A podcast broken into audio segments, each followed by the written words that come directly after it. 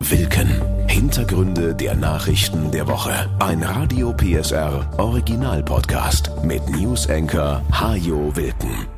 Halbzeit im Jahr 2023. Die ersten sechs Monate sind rum, eine Woche nur noch bis zu den Sommerferien in Sachsen.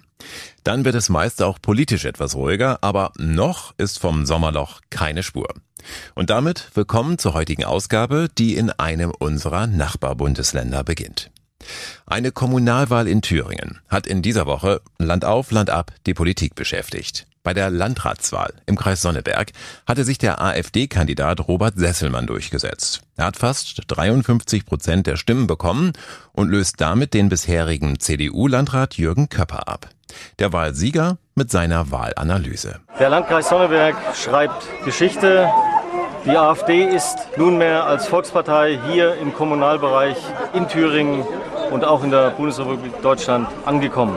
Sesselmann wird der erste AfD-Landrat in Deutschland sein. Er hatte im Wahlkampf ein Ende der Sanktionen gegen Russland gefordert, eine andere Energiepolitik, die sofortige Abschiebung aller abgelehnten Asylbewerber und einiges mehr, auf das er auch künftig nicht den geringsten Einfluss hat, weil all das mit den Aufgaben eines Landrates rein gar nichts zu tun hat. Selbst als Kanzler wäre sein Einfluss auf einige dieser Bereiche begrenzt.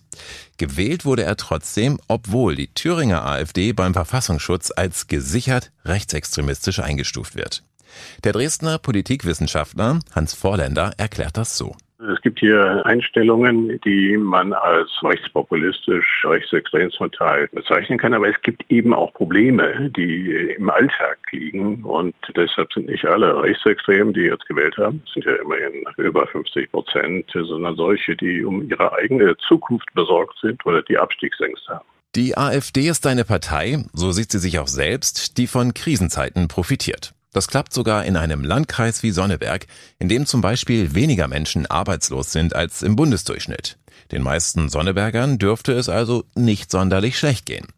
Trotzdem haben die Menschen auch dort Ängste und Sorgen. Und viele fühlen sich offenbar nur noch von der AfD ernst genommen.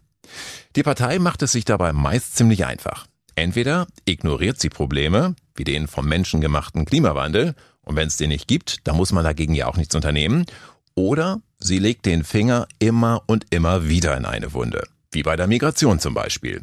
Ohne auch nur ansatzweise eine Lösung anzubieten, die einen Praxistest bestehen würde. Realitätsverweigerung und Wunschdenken. Ein bisschen wenig eigentlich als Parteiprogramm, aber zurzeit funktioniert das ganz gut. Und das erstaunlicherweise sogar in einem Landkreis wie Sonneberg. Denn dort fühlen sich heute viele fremd im eigenen Land. An den ständigen Begegnungen mit Menschen aus anderen Ländern kann das nicht liegen. Der Ausländeranteil im Landkreis liegt gerade mal bei 8,3 Prozent. Dennoch schafft es die AfD derzeit sehr erfolgreich, solche Stimmungen aufzunehmen und daraus Kapital zu schlagen. Da kann ein Kandidat dann ruhig schon mal so tun, als würde er als Landrat sämtliche Fäden der europäischen Flüchtlingspolitik in der Hand halten, obwohl er gerade mal Einfluss darauf haben wird, wie gut die kommunale Müllabfuhr funktioniert, wann der Bus fährt und wie viele Kitaplätze es gibt. Wichtige Themen, gar keine Frage, aber nichts davon dürfte für die Sonneberger, die ihm ihre Stimme gegeben haben, wahlentscheidend gewesen sein. Denn all das war für Robert Sesselmann gar kein Thema im Wahlkampf. Zu der bemerkenswerten Landratswahl in Thüringen passt eine Studie, die die Leipziger Uni in dieser Woche veröffentlicht hat. Demnach fühlen sich viele Menschen im Osten politisch ohnmächtig und sehnen sich nach einem starken Mann oder einer starken Partei. Die AfD könnte demnach noch weiter zulegen, heißt es. Dass sie derzeit solche Erfolge feiern kann, liegt aber auch an den anderen Parteien. Sie könnten durchaus verhindern, dass immer mehr Menschen ihr Kreuz bei den Rechtspopulisten machen, meint Hans Vorländer. Wie? Ganz einfach. Man muss bessere Politik machen und man muss die Politik, die man dann besser machen will, auch besser kommunizieren. Es kann nicht so sein, dass den Menschen immer wieder vorgeschrieben wird, das was dies und dann im nächsten Tag wird es wieder geändert, sondern da muss man handwerklich sauber arbeiten. Eine deutliche Empfehlung an die Bundesregierung, die mit ihrem Hin und Her um Atomkraftwerke oder Heizungen zum Beispiel für viel zu viel Unmut und Verunsicherung gesorgt hat aber auch eine deutliche Kritik an der CDU, die zuletzt auch immer schrillere Töne anschlug, um Wähler von der AfD zurückzuholen, was gründlich daneben gegangen ist. Vor allem ist es aber auch der ständige politische Streit über jedes x-beliebige Thema, der viele Wähler zermürbt und der AfD Stimmen bringt. sagt der Politikwissenschaftler Sven Leunig von der Uni Jena. Dieses permanente Gegeneinanderschießen, das sind ja eingeübte Rituale, das sieht man auch in Thüringen ja auch. Kaum macht die linke Regierung irgendwas, kommt sofort von der CDU, nein, das muss man anders machen und das ist ganz schlecht und so weiter, obwohl sie äh, oftmals vielleicht ganz ähnliche Ideen hat.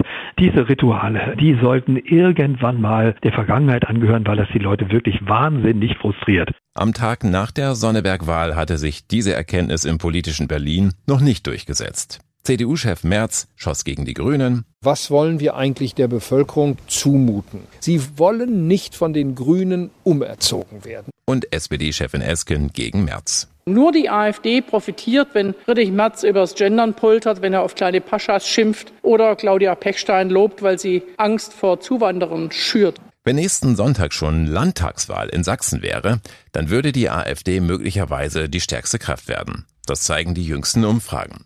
Regieren könnte sie trotzdem nicht, weil die anderen Parteien noch viel Spielraum haben, Mehrheiten ohne die AfD zu organisieren.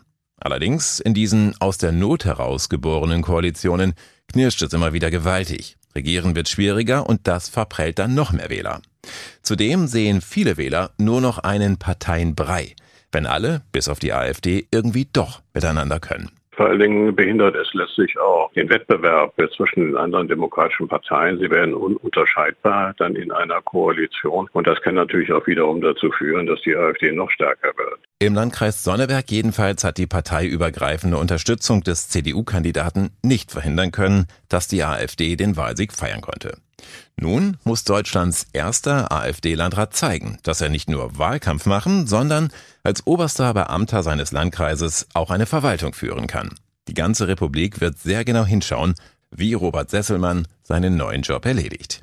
Mit den vermeintlich einfachen Lösungen, die seine Partei ständig propagiert, wird er dabei nicht sonderlich weit kommen. Jetzt muss er sich mit den politischen und gesellschaftlichen Realitäten befassen und kann dann versuchen, seinen neuen Einfluss geltend zu machen. Der allerdings ist begrenzt, denn die maßgeblichen Entscheidungen für den Kreis Sonneberg werden im Kreistag getroffen. Und da stellt die AfD derzeit neun von 40 Abgeordneten. Der Mindestlohn soll auch in den kommenden beiden Jahren weiter steigen. Das hat die dafür zuständige Kommission in dieser Woche vorgeschlagen. 12,41 Euro pro Stunde sollen Beschäftigte ab dem nächsten Jahr mindestens bekommen. Das sind 41 Cent mehr als heute. Ein Jahr später sollen dann weitere 41 Cent obendrauf kommen. Anders als in früheren Jahren war das diesmal keine Entscheidung, die Arbeitgeber und Gewerkschaften in der Kommission gemeinsam getroffen haben, sondern die Gewerkschaften wurden überstimmt. Stefan Kürzel vom DGB. Für eine Anpassung lediglich im Centbereich konnten wir auf keinen Fall die Hand reichen. Mit diesem Beschluss erleiden die fast sechs Millionen Mindestlohnbeschäftigten einen enormen Reallohnverlust. Das betrifft vor allem Frauen und das betrifft vor allem Ostdeutschland. Ein Lohnplus von 41 Cent, das sind umgerechnet 3,4 Prozent. Das ist schlicht eine Verarschung, meint der Leipziger Bundestagsabgeordnete Sören Pellmann von der Linkspartei. Denn 3,4 Prozent gleichen zum einen nicht einmal die Inflation aus, zum anderen reicht das bei weitem nicht an die Lohnerhöhungen heran, die für andere Beschäftigte vereinbart wurden. Im öffentlichen Dienst zum Beispiel erhalten Mitarbeiter mit kleineren Einkommen in diesem Jahr 16 Prozent mehr. Und eigentlich soll sich die Mindestlohnkommission bei ihren Empfehlungen an den Tariferhöhungen orientieren.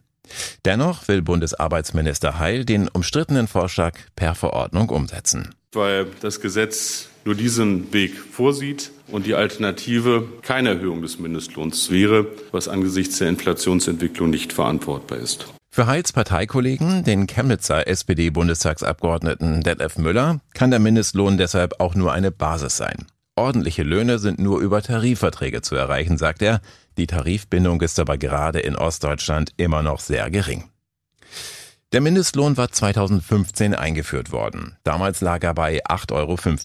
Seitdem wurde er mehrfach erhöht, zuletzt im vergangenen Oktober deutlich auf 12 Euro. Das war damals allerdings eine politische Entscheidung und keine Empfehlung der Kommission. Diesmal also trägt der Vorschlag klar die Handschrift der Arbeitgeber. Die befürchten, einen noch höheren Mindestlohn nicht mehr an ihre Kunden weitergeben zu können. Die Sozialverbände dagegen hatten sich für eine wesentlich stärkere Erhöhung auf 14 Euro ausgesprochen. VDK-Präsidentin Verena Bentele. Die Realität schaut wirklich für viele Menschen, die zum Mindestlohn arbeiten, so aus, dass sie überhaupt nicht wissen im Moment, wie sie sich die teurer gewordenen Lebensmittel, die Energie und so weiter leisten können. Oder eben mal vielleicht für die Kinder ein neues Paar Schuhe. All diese Dinge kosten Geld und die sind alle teurer geworden. Jeder von uns merkt das, wenn er seinen Einkaufswagen füllt. Zudem, so Bentele, hilft ein höherer Mindestlohn der Wirtschaft auch, weil er ja die Kaufkraft gerade der Menschen erhöht, die ohnehin ihr komplettes Geld für den täglichen Bedarf ausgeben. Und Höhere Löhne führen später zu höheren Renten und schützen damit vor Altersarmut. Blicken wir jetzt nochmal nach Russland. Da hatten sich die Ereignisse ja überschlagen am vergangenen Wochenende. Soldaten der Wagner-Truppen hatten erst die Stadt Rostov im Süden des Landes besetzt, dann einen Marsch auf Moskau gestartet und ihren Aufstand schließlich abgeblasen. Die deutsche Außenministerin Annalena Baerbock. Klar ist, es geht um einen innenpolitischen Machtkampf und wir mischen uns nicht ein. Es ist nach wie vor unklar, was dort geschieht. Ich sage ganz klar, was dort geschieht und nicht, was dort geschah, denn es ist offensichtlich nur ein Akt in diesem russischen Schauspiel. Der Akt am vergangenen Wochenende war das dramatische Finale eines Machtkampfes, der schon seit Monaten tobt. Und zwar zwischen dem russischen Verteidigungsminister Shoigu und der Armeeführung auf der einen Seite und den Wagner-Söldnern und ihrem Chef Prigoschin auf der anderen Seite. Ganz kurz umrissen. Die Wagner-Truppe, das war bisher eine sehr schlagkräftige russische Privatarmee, die in zahlreichen Konflikten in anderen Ländern mitgemischt hat. Sie hat dort also für russische Interessen gekämpft, gehörte aber nicht zu den russischen Streitkräften, so dass die Führung in Moskau immer behaupten konnte, mit diesen Konflikten rein gar nichts zu tun zu haben. Die Wagner-Soldaten haben auch ziemlich erfolgreich in der Ukraine gekämpft. In den letzten Monaten aber hatte Prigoschin dem Verteidigungsminister immer wieder vorgeworfen, keine Munition mehr für seine Truppen zu bekommen. Dann soll das russische Militär auch noch ein Lager seiner Truppen angegriffen haben, dabei gab es Tote. Und daraufhin ist Prigoschin dann mit seinen Leuten von der Ukraine aus in Russland eingefallen und war überraschend schnell Richtung Moskau vorangekommen, ehe er ebenso überraschend den Rückzug befahl. Von der Rebellion bis zum Rückzug hat es gerade mal 24 Stunden gedauert. Prigoschin tauchte kurz danach unter, dann in Belarus wieder auf und erklärte, dass er nie die Regierung stürzen, sondern gegen die miserable Kriegsführung in der Ukraine demonstrieren wollte. Das Wall Street Journal meldete später, dass er eigentlich geplant hatte, den russischen Verteidigungsminister Shoigu und Generalstabschef Gerasimov bei einem Besuch in der Grenzregion zur Ukraine festnehmen zu lassen. Der russische Inlandsgeheimdienst FSB hatte aber offenbar Wind davon bekommen, woraufhin Prigoschin seine Pläne eilig änderte und den Aufstand startete. Der hat dem Image von Putin mächtig geschadet, so Baerbock. Wir sehen die verheerenden Folgen des russischen Angriffskriegs auch auf das Machtsystem von Putin und wir sehen massive Risse in der russischen Propaganda. Wir sehen offensichtlich, dass dies auch zu einem Machtkampf innerhalb Russlands geführt hat. Daher ist äh, unklar, welche weiteren Akte in diesem Schauspiel folgen werden. Die Russen haben auf jeden Fall gesehen, dass ihr Präsident nicht alles so im Griff hat, wie er immer behauptet. Sein Propagandabild als starker Mann und Garant für die Sicherheit der Russen hat arg gelitten. Umso mehr hat er in den Tagen nach dem Aufstand versucht, sich weiter als Herr der Lage zu präsentieren. Er hätte dafür gesorgt, dass ein großes Blutvergießen vermieden wurde, sagte er in einer Fernsehansprache.